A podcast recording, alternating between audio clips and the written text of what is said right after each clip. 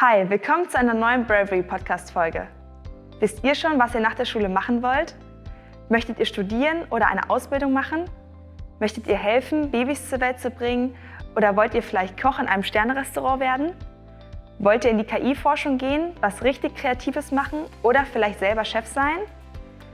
Ich bin Patricia, mache 2024 mein Abitur und habe noch keinen Plan, was ich danach wohl machen könnte. Die Möglichkeiten sind doch einfach unendlich, oder?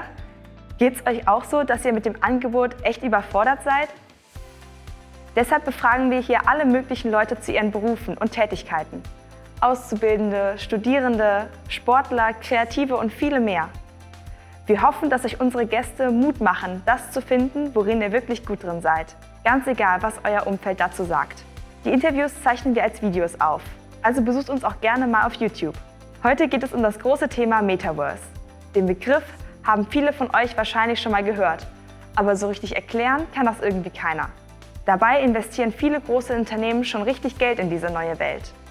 Deshalb haben wir uns gefragt, ob das Metaverse nur ein Hype ist oder wie man dort eventuell zukünftig Geld verdienen kann und welche neue Berufe entstehen könnten.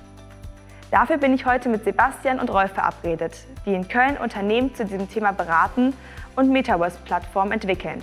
Man unterscheidet zwischen real und physisch, weil auch ein Meeting in VR ist real. Instagram sollten keine Bilder mehr sein, sondern sind in Zukunft deine Ausflugsorte, vielleicht 3D gescannt, die dann Leute auch besuchen können. Weil im Metaverse ist das nicht wie im wahren Leben, wo ich langlaufe und dann sehe ich das so aus dem Augenwinkel, weil ich vorbeigehe, sondern ich muss es so machen, dass es unter all den möglichen Werbemöglichkeiten hervorsticht.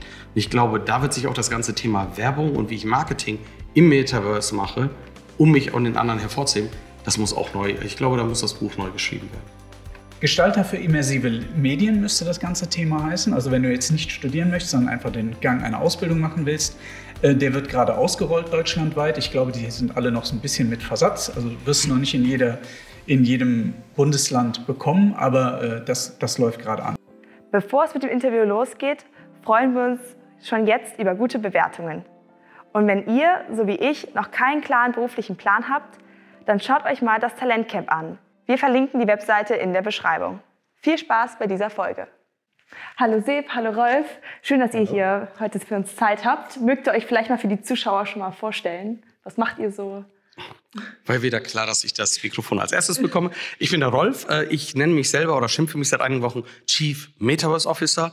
Ähm, einfach nur, um einfach das Wort Metaverse ein bisschen mit aufzupacken, anzupacken.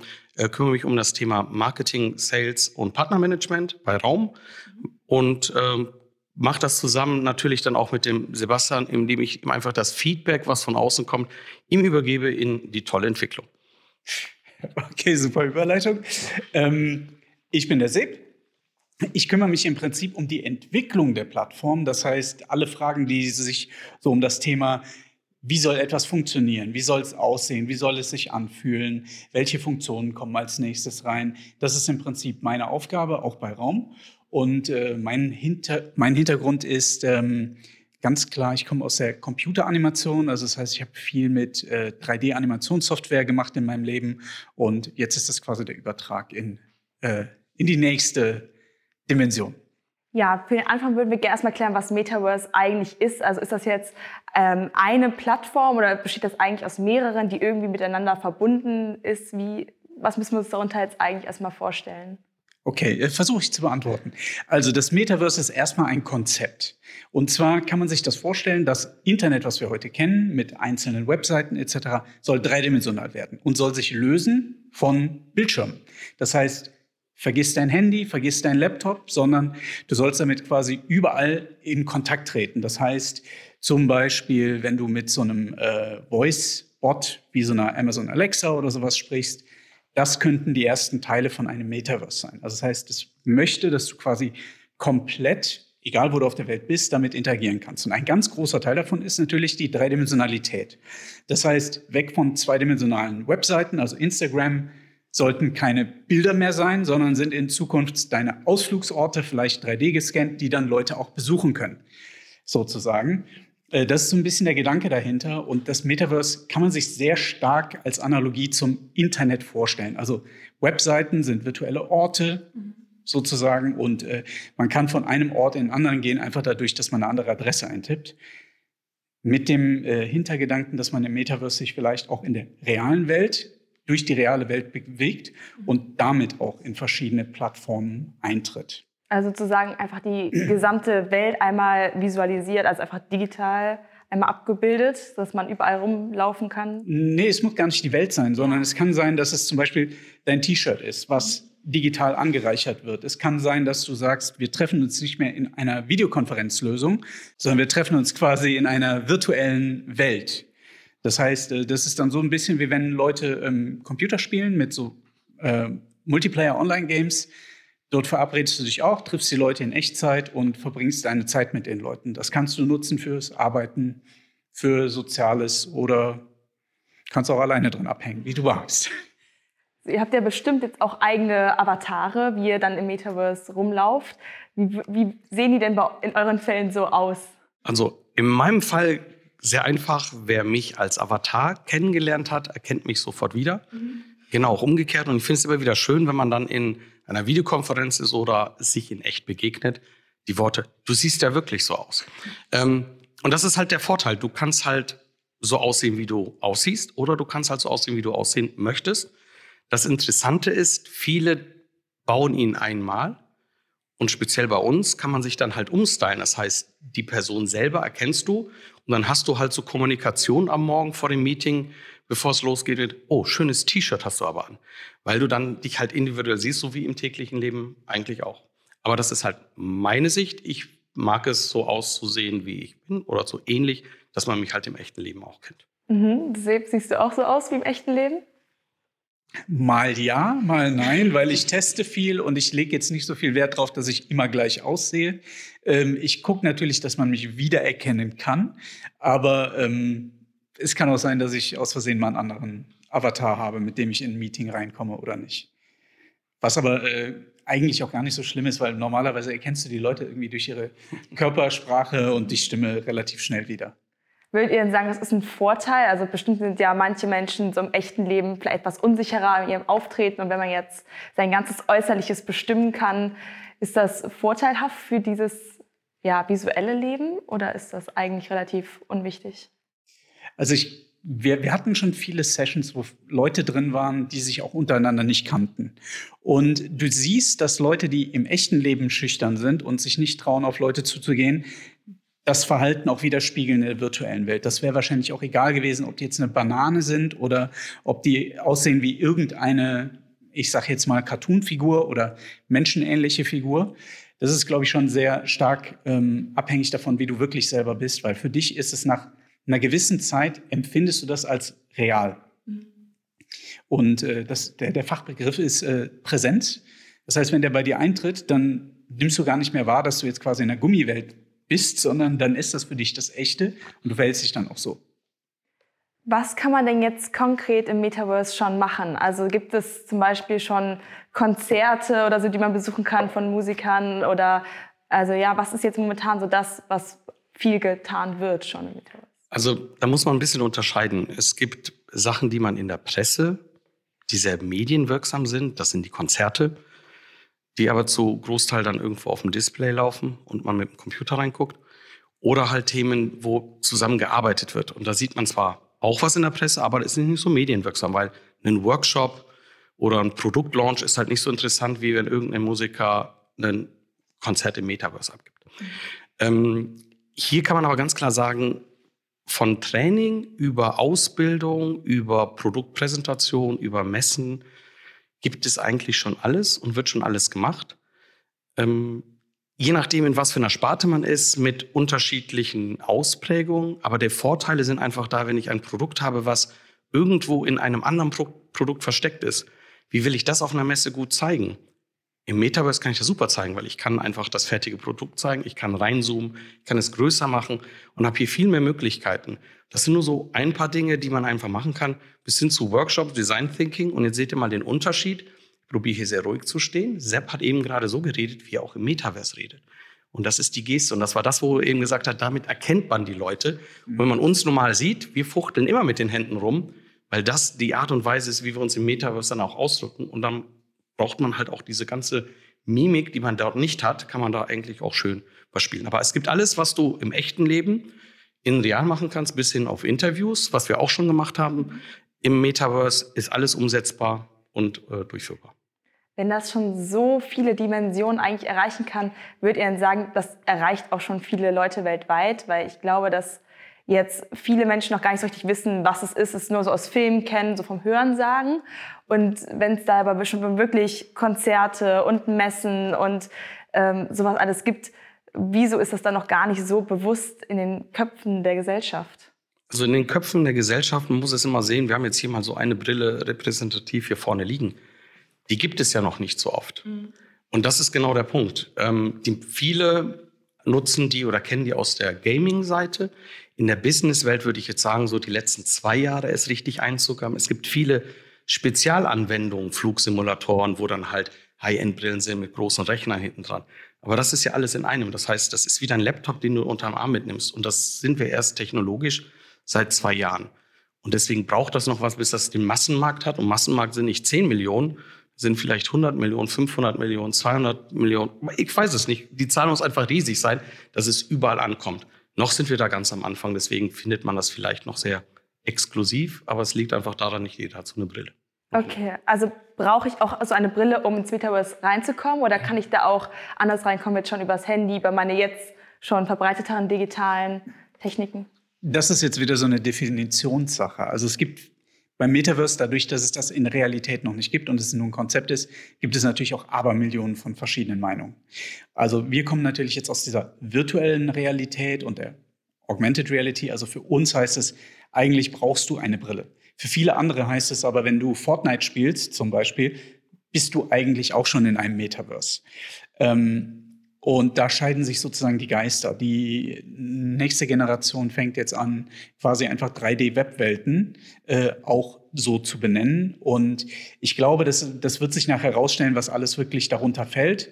Heute kannst du darauf einfach keine äh, saubere Antwort geben, weil jeder wird dir was anderes erzählen wenn ihr jetzt zum Beispiel jemanden beratet oder auch mit Leuten sprecht, die sich noch nicht so auskennen im Metaverse, fallen euch da besonders auf, dass die Leute gewisse Sorgen und Ängste damit haben? Oder sind da alle, sehen alle nur darin eine Möglichkeit, sich zu entwickeln? Natürlich gibt es immer Sorgen und Ängste. Also ganz klar. Die Leute, die aber damit anfangen, die sehen ja die Chancen, die diese Technologie mit sich bringt. Was wir einfach feststellen, ist, es ist der Faktor Mensch muss immer irgendwie mit abgeholt werden. Ähm, wenn ich jetzt sage, wir machen nur noch Meetings remote in virtuellen Umgebung, dann wird es bestimmt den einigen und anderen geben, oh Gott, ich verliere Anspruch auf meinen Firmenwagen. Wenn ich aber hingehe und sage, nein, nein, wir machen die Meetings, wir können sie viel öfters machen. Du hast viel mehr Zeit, deine eigentliche Arbeit hinterher zu gehen. Oder du kannst mit diesen Meetings beim Kunden in Virtual Reality Umgebung Spezialisten aus der Welt hinzu und deinem Kunden noch einen besseren Service geben. Dann wird er einen Vorteil sehen. Dann wird er sagen, ich habe keine Angst, sondern da kommt ein Mehrwert. Es ist halt die Frage, wie viel setzt man sich mit den Use Cases im Detail in der Firma auseinander und definiert die und holt die Leute ab. Einfach sagen, das ist euer neues Tool, macht mal. Fühlt sich jeder alleingelassen und das kann nicht funktionieren. Und da helfen wir einfach den Firmen mit einem klaren Ablauf, wo wir immer sagen, macht einen Experience Day, zeigt ihnen einfach mal die Technologie. Und jeder, der da mal einfach nur einen 360-Grad-Film gesehen hat und so eine Brille auf hatte, wird sagen, wow. Und dann der nächste Schritt ist, findet Use Cases, wo ihr meint, wo das passen könntet. Und dann implementiert diesen Use Case. Und nach sechs Monaten hast du eigentlich die Leute so weit an Bord geholt, dass das ein normaler Arbeitsschritt ist, wie eine Videokonferenz. Mhm. Vor zwei Jahren, glaube ich, waren, keine Ahnung, 60 Prozent der Firmen noch nicht mal in der Lage, eine Videokonferenz zu führen. Mussten sie alles lernen. Hier kann man das auch alles lernen. Man muss es nur äh, systematisch in ein Unternehmen einführen. Ist es denn realistisch, das in breiten Kreisen der Gesellschaft durchzuführen, wenn man jetzt sieht, dass jetzt schon viele Lehrer daran scheitern, eine einfache ja, Seite im Internet zu bedienen, um Hausaufgaben hochzuladen, dass die sich irgendwann mal im Metaverse zurechtfinden werden? Also das ist jetzt ein sehr ähm, heikles Thema. Ähm, da muss man ja den Schritt zurück machen. A, gibt es die IT-Infrastrukturen an unseren Schulen? B, haben die Lehrer die Tools, um die IT-Infrastruktur, die es an den Schulen geben sollte, überhaupt richtig nutzen zu können? Haben sie überhaupt die Bildung und die Weiterbildungsmaßnahmen, das umsetzen zu können? Dort sind natürlich ganz viele Fragezeichen und das ist ein interessanter Punkt. Die Inhalte müssen neu geschrieben werden. Ich kann nicht einen Inhalt, der für ein Buch gemacht ist, eins zu eins in das Metaverse bringen, in die virtuelle Welt bringen. Auf eine Webseite kann man das vielleicht machen. Und dieses Umdenken von, Sepp hat es eben so schön gesagt, 2D ins Visuali in die, in die 3D-Seite, in das Visualisieren, das müssen die Leute noch lernen und da müssen halt auch kluge Leute noch hingehen und die ganzen Schulmaterialien mal aufarbeiten, die, glaube ich, irgendwann in den 70er Jahren das letzte Mal angepackt wurden, also so gefühlstechnisch. Ähm, deswegen, das ist ein heikler Punkt, aber da muss man halt auch gucken, die Information muss aufbereitet werden, um das halt umzusetzen. Okay, also haben wir jetzt ja schon so einige Punkte, an denen man nochmal arbeiten könnte, wie mit, der, mit den Brillen, mit den äh, Tools. Ähm, könnte man denn irgendwie zeitlich festlegen und sagen, bis dann und dann wird es einen großen Einfluss auf unseren Alltag haben? Also kann man, kann man da schon zeitlich was festlegen oder kann man eigentlich nur sagen, die und die Schritte müssen erreicht sein, damit es ja, noch populärer wird? Bevor ich das Mikrofon weitergebe, für mich ist das Thema schon jetzt da. Nur um zu sehen, es ist einfach, aus welcher Seite man steht. Ne? Ja, also ich bin bei Rolf, wir sind jetzt da. Und was man sieht bei den großen Tech-Unternehmen ist natürlich, der Handymarkt ist gesättigt. Also das heißt, du kannst keine neuen Geräte mehr verkaufen. Du kannst immer nur sagen, ich habe ein paar Megapixel mehr in der Kamera ähm, und du hast vielleicht irgendwie ein neues, schönes Icon-Design und das war's. Das wird irgendwann kein Kaufgrund mehr sein, ähm, weil du einfach an den Grenzen der Technologie bist. Und deswegen haben natürlich alle erkannt, dass sie jetzt die neue Generation von äh, Plattformen, neue Generation von äh, Equipment und Devices machen müssen. Und du siehst es bei wirklich den ganzen großen äh, Tech-Unternehmen, alle gehen da rein. Eine Frage, die uns auch viel beschäftigt, ist so ein bisschen, haben wir nicht eigentlich schon genug Sorgen, Probleme jetzt in unserer realen Welt? Also führt das sich auch zu viel Überforderung, jetzt noch eine zweite Welt ins Leben zu rufen, ähm, in denen jetzt wieder neue Probleme entstehen könnten? Ähm, jetzt will ich jemanden zitieren. Im Dezember habe ich was ganz Wichtiges gelernt. Vor Dezember habe ich immer unterschieden zwischen real und virtuell. Dezember habe ich gelernt, man unterscheidet zwischen real und physisch, weil auch ein Meeting in VR ist real. Wir stehen genauso weit weg. Der Sepp steht im virtuellen Leben dann auch hier an der Seite. Ich kann ihn hören, wir können alle miteinander kommunizieren. Und das, was uns die speziell die Thema mit virtuell und dem Bereich im Metaverse bringt, ist, ich kann mich mit Leuten treffen, interagieren, als wären sie physisch bei mir, als wären sie im selben Raum und kann Aktivitäten regelmäßiger starten, ohne um einen halben Globus zu fliegen, kann mich austauschen und wir haben das ja selber gemacht in unserer Vereinstätigkeit. Wir haben uns regelmäßig getroffen im virtuellen Raum und haben uns ausgetauscht und haben trotz, bleibt bitte alle zu Hause, weiter unsere Treffen gemacht und die waren wie, wenn wir uns zusammensetzen. So nah, wie wir uns da waren, hätten wir über eine Videokonferenz gar nicht sein können. Also die Ängste mit, oh mein Gott, die Technologie sorgt dafür, dass wir gar nicht mehr zu Hause verlassen und uns abkapseln, teile ich nicht, weil man einfach mehr Möglichkeiten hat, sich mit Leuten zu treffen. Und wie der Sepp gesagt hat, wenn man schüchtern ist, dann ist man auch im Metaverse schüchtern. Aber wenn ich dann einen coolen Avatar mir aussuche, vielleicht bin ich dann ein bisschen motivierter, doch auf die Leute zuzugehen. Und in den Weihnachtsfeiern und Veranstaltungen, wo wir Leute einladen, die besten Gespräche mit Leuten, die wir sonst nie hätten treffen können. Ganz großer Vorteil. Ja, also würdet ihr auch nicht sagen, dass es jetzt gerade nur ein Hype ist, der jetzt gerade so entsteht, sondern dass es auch wirklich Zukunftsperspektive hat? Äh, ja, definitiv. Wir sind jetzt natürlich, wer diesen Gartner Hype Cycle kennt, äh, war jetzt gerade durch äh, das Thema Metaverse, durch das ganze Thema NFTs und Web 3, äh, waren wir natürlich ganz oben auf dem Peak. Äh, Im Prinzip in unserer Bubble gab es nichts anderes mehr außer NFTs, Metaverse und irgendwelche Blockchain-Technologien.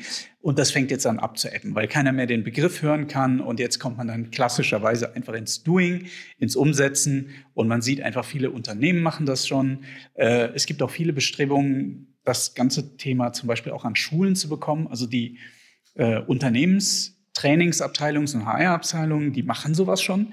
Äh, an die Schulen zu kommen, ist nicht ganz so einfach. Ähm, aber auch da gibt es quasi die Bestrebungen, das zu tun. Das heißt, ich glaube, was du heute nicht siehst, ist, das, was gerade getan wird, passiert alles auf der Business-Seite und nicht in der Konsumerseite. Und deswegen ist das für die meisten auch einfach noch total unsichtbar und unklar, was da passiert.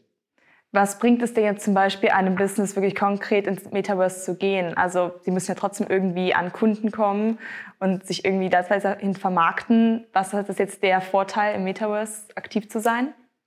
Ich nenne jetzt einfach mal ein paar Beispiele. Also wir haben einen Kunden, der seine globalen Sales-Trainings darin macht.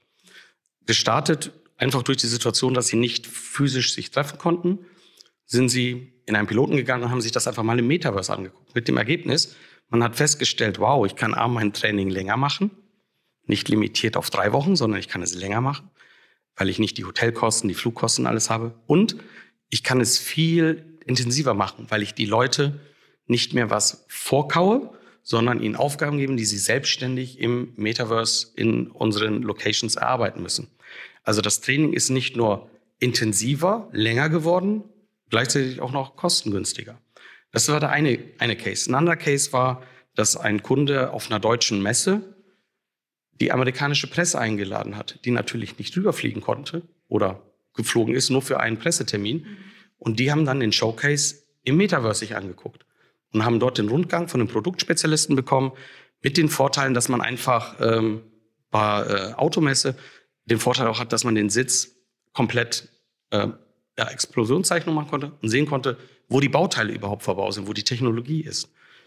Beziehungsweise das äh, dritte Beispiel, Produktlaunch, globaler Produktlaunch, fand jetzt an einem Tag von demselben Team in Asien, Europa und dann in Amerika statt.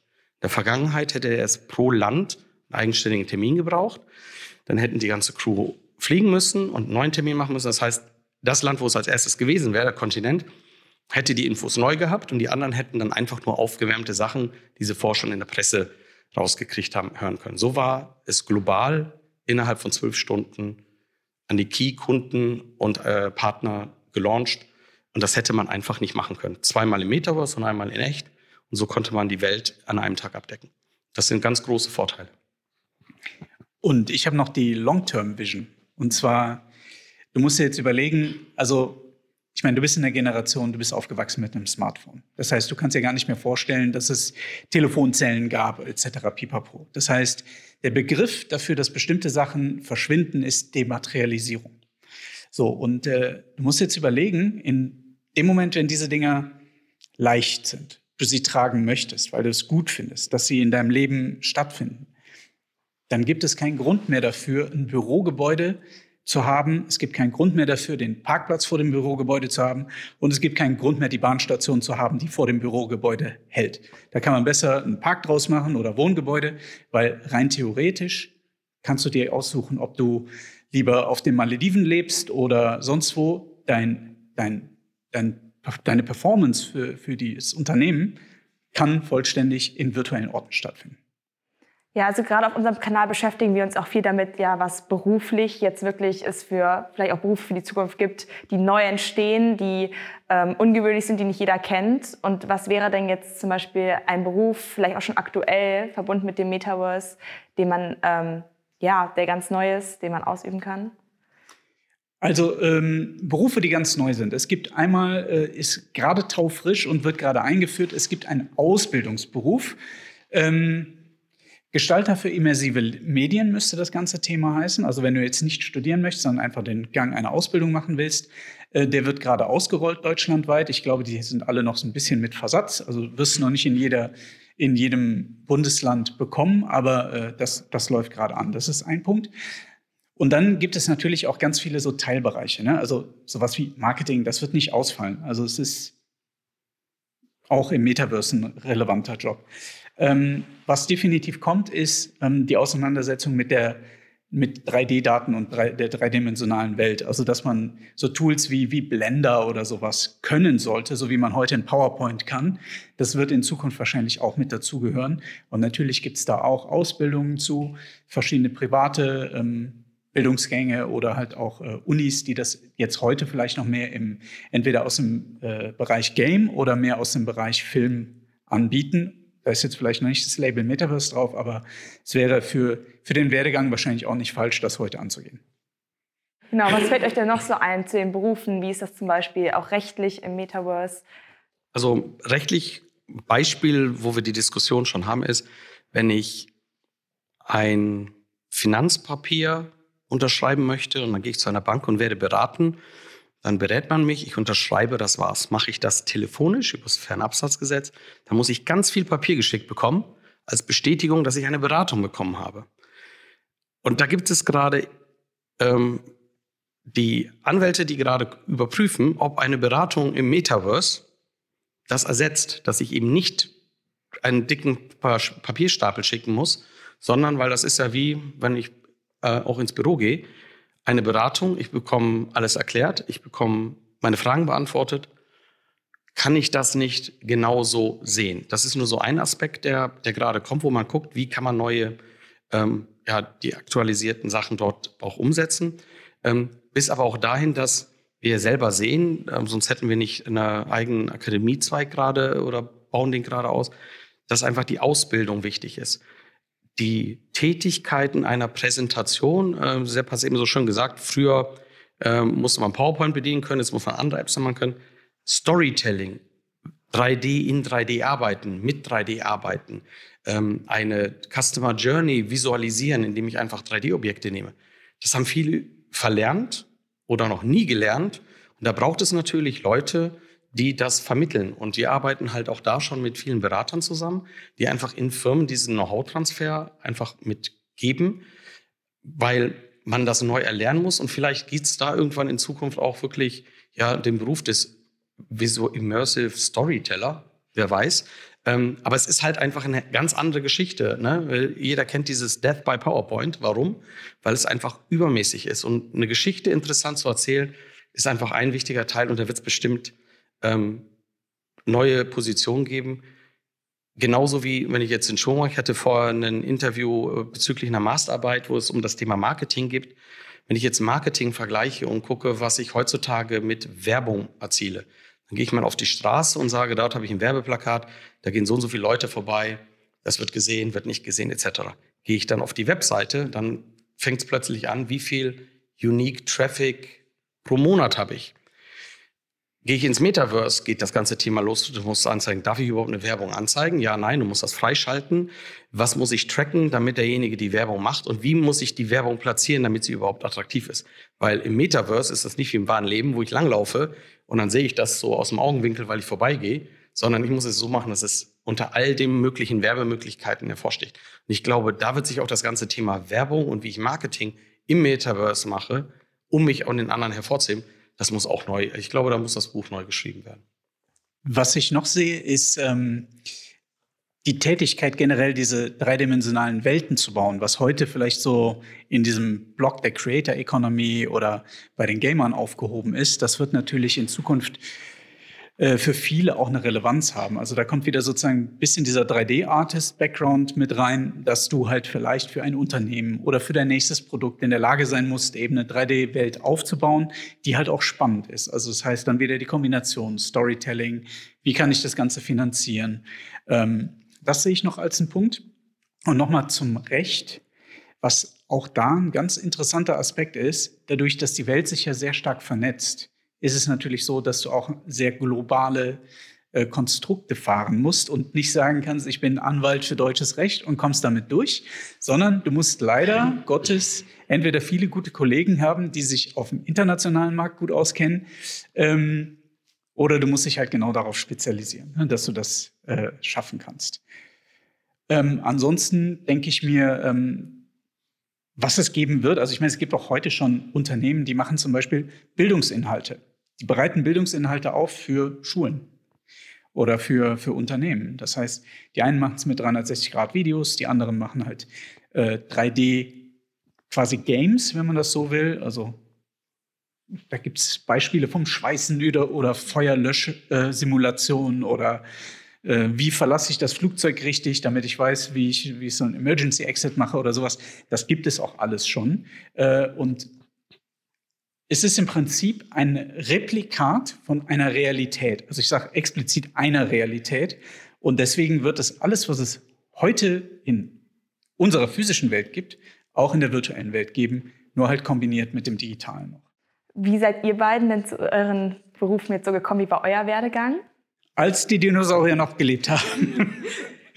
äh, dachte ich mir eigentlich, ich äh, würde gerne in die Werbung gehen und äh, bin dann aber trotzdem irgendwann mal über eine Messe geschlendert und habe irgendjemand gesehen, der ähm, gerade mit einer 3D-Software was gemacht hat, was für mich, das habe ich vorher noch nicht gesehen und war davon so geflasht, dass ich gesagt habe, okay, jetzt packe ich meine sieben Sachen und nehme äh, den ersten Flieger und fliege zu dem einzigen Workshop, den es gibt äh, in Deutschland und habe den dann gemacht und äh, bin danach auch relativ schnell selbstständig geworden äh, mit dem Thema mit meinem Kompagnon Michael zusammen.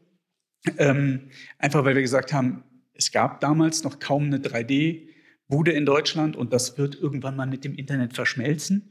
Dieses Internet, Videos und äh, 3D wird alles eins werden. 25 Jahre ist es her, ist noch nicht passiert. Äh, und jetzt gibt es quasi den, den Neustart dieser Idee mit, mit Raum, mit der virtuellen äh, Realität und dem Metaverse-Gedanken. Und der Rolf? Ähm, ja, also ich habe ähm, den total Corporate-Werdegang hinter mir. Ich war 20 Jahre im Corporate unterwegs, ähm, im Bereich Video, Videoverarbeitung, 14 Jahre bei den Broadcastern, also Fernsehsender bedient. Danach habe ich verstanden, die Models, weiß ich jetzt, die sehen alle schön aus, aber wahre Schönheit kommt von innen. Bin ich also in die Medizin gegangen und habe also OP-Säle vernetzt, damit man einfach da das ähm, ähm, Wissen an die zukünftigen Ärzte bringen kann, weil ich dort gelernt habe, naja, die Ärzte müssen auch an irgendwas mal starten und je mehr Bildung sie haben, desto besser ist es für den Patienten, ähm, da auch wieder heil rauszukommen. Und in dem Sinn ähm, habe ich 2017 einen Proof of Concept äh, gebaut, zusammen dann halt mit dem Sepp ähm, und der Agentur, um das Thema Surgical Training in, in der Medizin einfach mal zu zeigen, was, glaube ich, der Zeit einfach drei Jahre zu früh war. Ähm, kann man nichts machen, aber war halt eine total spannende Zeit. Und so bin ich in diesen Bereich von dem New Business Development gekommen, ähm, weil wir da aus Corporate-Sicht auch klar gesucht haben, was für eigene Businessmöglichkeiten können wir unabhängig vom Mutterkonzern äh, starten. Was mich zum Anlass genommen hat, 2020 auszusteigen und halt das Thema New Business ähm, Development eigenständig, selbstständig voranzutreiben. Und das war genau der Fluss, wo Raum als Projekt in der Agentur gestartet hat. Und dann sind wir halt, ja, eigentlich nicht recht abgesprochen, aber gemeinschaftlich losgelaufen. Und als dann das Feedback so gut war mit, bitte gründet aus, macht ein Produkt draus, bringt eine Firma an den Start, saßen wir halt zusammen und dann hat man mich nett gefragt, willst du eigentlich dein Business Development weitermachen oder willst du was Richtiges machen und hier mit einsteigen? Und so sind wir halt zusammengekommen und ähm, im Vorfeld zu der ganzen Geschichte haben wir ja auf der äh, ja, psychologischen Art, hätte ich fast gesagt, einen allgemeinnützigen Verein gegründet, der das Thema wie Virtual Reality in der Therapie einfach beleuchten wollte, weil wir da einfach gesagt haben, wir sind so technikaffin, ähm, das müssen wir doch irgendwo auch an eine, in einen Bereich bringen, wo es eigentlich einen Riesenbedarf gibt an Unterstützung. Und das war so der Vorlauf. Und dann kam Raum und so kam dann die Gründung Raum und so arbeiten wir jetzt zusammen. Was war denn so genau das Ergebnis von eurer, ähm, ja, von diesem Therapieversuch? Kein Versuch, der Verein gibt es immer noch. Ähm, wir sind halt dort wirklich in dem Aufklärungsmodus, was alles machbar ist. Ähm, Aufklärungsmodus heißt, wir sind die Probanden und probieren halt einfach äh, Therapeuten und Psychologen äh, das Thema VR näher zu bringen und einfach zu sagen, das, was du im Wahnleben hast, probier das mal einfach in VR zu machen. Und es ist interessant zu sehen, was alles umsetzbar ist im heutigen Stand mit dem Vorteil, dass dein Therapeut einfach mal 600 Kilometer weit weg wohnen kann, ohne ähm, dass du dorthin fährst, hast du einfach deinen Termin und könntest theoretisch so eine Session dann auch dort machen. Ähm, auch da, glaube ich, sind wir wieder unserer Zeit voraus, weil einfach das Thema noch so neu ist und wie der Sepp ja eben gesagt hat, viel passiert auf der Business-Seite und nicht in der Konsumerseite. Und das heißt, die End-User verstehen halt die Technologie noch gar nicht. Und somit ist da die Hürde einfach noch da, aber da arbeiten wir systematisch dran. Gibt es vielleicht so ein paar Seiten oder ja, einfach so ein paar Namen, die man jetzt mal nachgucken könnte, wenn man sich jetzt sehr für das Metaverse interessiert? So gerade von beruflicher Sicht aus? Also, wie gesagt, noch alles sehr im Wandel, alles sehr theoretisch. Ähm, Matthew Ball hat ein Buch geschrieben über das Metaverse. Ich glaube, das ist relativ komplex äh, oder komplett und äh, beleuchtet auf verschiedene Seiten. Dann äh, kommt demnächst noch ein Buch raus von äh, der lieben Leslie Shannon. Das ist die Futurist von äh, Nokia. Ähm, die schreibt auch ein Buch über das ganze Thema. Ich glaube, das sind die beiden Lesetipps, die man geben kann. Ansonsten gibt es in Deutschland natürlich auch noch eine schöne Webseite, das ist äh, mixed.de. Die machen relativ viel darüber oder ein Podcast von Thomas.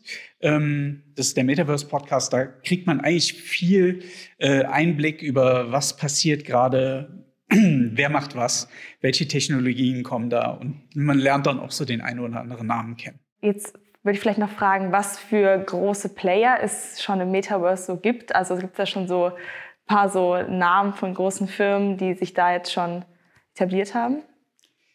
Also dadurch, dass es das Metaverse als solches noch nicht gibt, gibt es viele, die das als Marketing-Stunt genutzt haben. Also man hat viel ja über so Sachen wie Decentraland gehört und das Land verkauft wird und dass dann in Roblox, was weiß ich, bestimmte Marken ihre eigenen äh, Game-Welten und so weiter aufgebaut haben.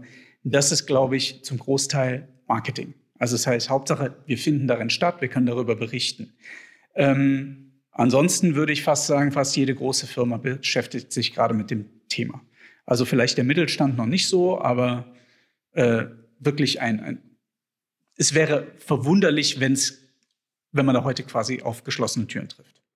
Wie kommt es eigentlich dazu, dass so manche gerade so äh, Immobilien für so viel Geld verkauft werden, wenn es das noch gar nicht so richtig gibt? Also ja, man hört da schon so ein paar Nachrichten, so Schlagzeilen drüber. Also, was ich ja eben schon mal gesagt habe, das ist halt gut, um Werbung zu machen. Ne? Also, das ist so ein bisschen wie diese eine Energietrinkmarke, äh, die ganz viel Geld ausgibt, damit jemand aus dem Ballon springt. Wenn man weiß, dass der ganze Thema irgendwie sechs Stunden Primetime global live war mit dem Firmenlogo, das war der Wert. Nicht das Geld, den da zu unterstützen.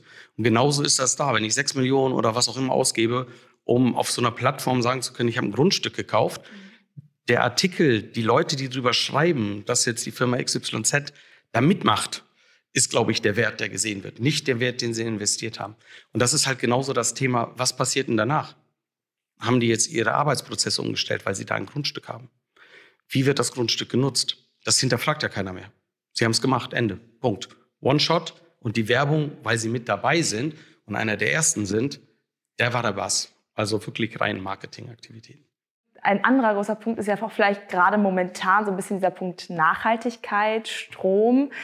Ich weiß jetzt nicht genau, wie viel Strom so eine VR-Brille zieht, aber kann man so ein bisschen schon mal ähm, genau sagen, wie nachhaltig man das Ganze leisten kann? Also, wenn man der Presse folgt, dann wird sehr häufig quasi Metaverse und NFT beziehungsweise diese ganze Blockchain-Technologie in einen Topf geworfen. Bei der Blockchain-Technologie hängen ganz viele Computer dran, die bestimmte Sachen berechnen müssen und deswegen kostet es relativ viel Strom, die Blockchain zu berechnen. Heute noch. Morgen wird das auch wieder anders sein. Ähm, so eine Brille verbraucht, glaube ich, 14 Watt die Stunde. Das heißt, damit föhnst du dir keine Minute die Haare. Das heißt, ähm, und damit schaffst du ungefähr 90 Minuten äh, eine, eine Session. Ich hatte das mal so grob ausgerechnet, wenn du mit einem Elektroauto circa 100 Kilometer fährst, kannst du ungefähr 9000 Minuten VR-Session machen und ungefähr das ist der Energieverbrauch. Das heißt, das ist sehr grün, es verbraucht Energie, aber es ist trotzdem insgesamt sehr grün. Ich habe dieses Beispiel auch mal gemacht, weil wir die Frage hatten, ich war eingeladen zu einem 90-Minuten-Meeting in Hamburg dann habe ich mal den Flug gemacht. Also Flug war eine Stunde hin, eine Stunde zurück. Ich war nett. Ich habe die Zeit zum Flughafen und vom Flughafen zu den Locations mal ignoriert. Es waren irgendwas bei 260 Kilo CO2. Und wie gesagt, zwei Flugstunden plus die An- und Zufahrten. Auto von Köln nach Hamburg sind ungefähr fünf Stunden mit ein bisschen Stau. War man ungefähr bei 160 äh, Kilo CO2 und zehn Stunden Autofahrt. Kann man nicht mal plus 90 Minuten Meeting, darf man offiziell nicht mal an einem Arbeitstag machen. Kommt also noch ein Hotel dazu, Kosten, Arbeitszeit ganz frei. Brille waren irgendwas um die 160, 200 Gramm. Und da war aber die Internet-CO2-Belastung schon mit bei. Da gibt es auch Werte für, die dann einfach sagen, pro Gigabyte ist das Internet, belastet dich das so. Und das waren 90 Minuten. Und wenn man dann guckt und sagt, nachhaltig, dann ja, dann ist der CO2-Ausstoß einer. Aber die Arbeitszeit das andere. Und bei der Arbeitszeit muss man immer dran denken, es gibt zwei Kosten. Einmal die Kosten für den Mitarbeiter und dann die Kosten, weil er nicht produktiv sein kann, die ja dann noch auch beziffert werden müssen. Und wenn ich das alles zusammen mache unter den Aspekt, er kann dann abends noch mit der Familie Abendessen, nachhaltiger geht's nicht. Heißt aber nicht, man kann alles ersetzen. Aber ich glaube, man kann ein 90-Minuten-Meeting in Hamburg ganz entspannt ersetzen. Mhm. Ähm, ist denn jetzt zu dem, was Seb gesagt hat, dieses äh, Blockchain-System, wann wird das denn benutzt? Was ist das so genau? Okay, es ist relativ technisch gedacht. Mhm. Also heute hast du ja quasi einen Server und von dem aus wird zum Beispiel eine Webseite betrieben. Das heißt, du gehst immer zu dem Server. Und der Gedanke ist, in dieser ganzen Dezentralität, warum soll das System denn einem gehören? Warum gehört das nicht quasi jedem Teilnehmer? Das ist zum Beispiel der Hintergedanke bei Decentraland. Das heißt, wenn du da mitmachen willst, dann bist du ein Teil dieses Unternehmens sozusagen. Ich weiß gar nicht, ob das wirklich ein Unternehmen ist, aber du kaufst dir quasi einen Teil von, von diesem dezentralisierten System und bist halt ein Teil davon. Also das heißt, es ist ein bisschen anders wie äh, das, was wir heute haben. Also zum Beispiel so ein Instagram oder so. Es hat eine zentrale Firma im Hintergrund, der Gedanke von dem Blockchain ist, diese zentrale Firma gibt es nicht mehr, das gehört den Teilnehmern. Schöner Gedanke, kostet heute noch sehr viel Nerven und Strom. Okay, dann vielen lieben Dank für eure Zeit. Wow, was ein spannendes Thema. Sicher habt ihr noch viel mehr Fragen im Kopf. Schreibt uns gerne. Entweder über Instagram oder per E-Mail an wunsch at bravery-reports.de. Wir freuen uns, wenn ihr den Bravery Podcast bewertet. Das hilft uns sehr, gefunden zu werden und noch mehr Leute zu erreichen. Vielen Dank fürs Zuhören. Ich freue mich aufs nächste Mal. Eure Patricia.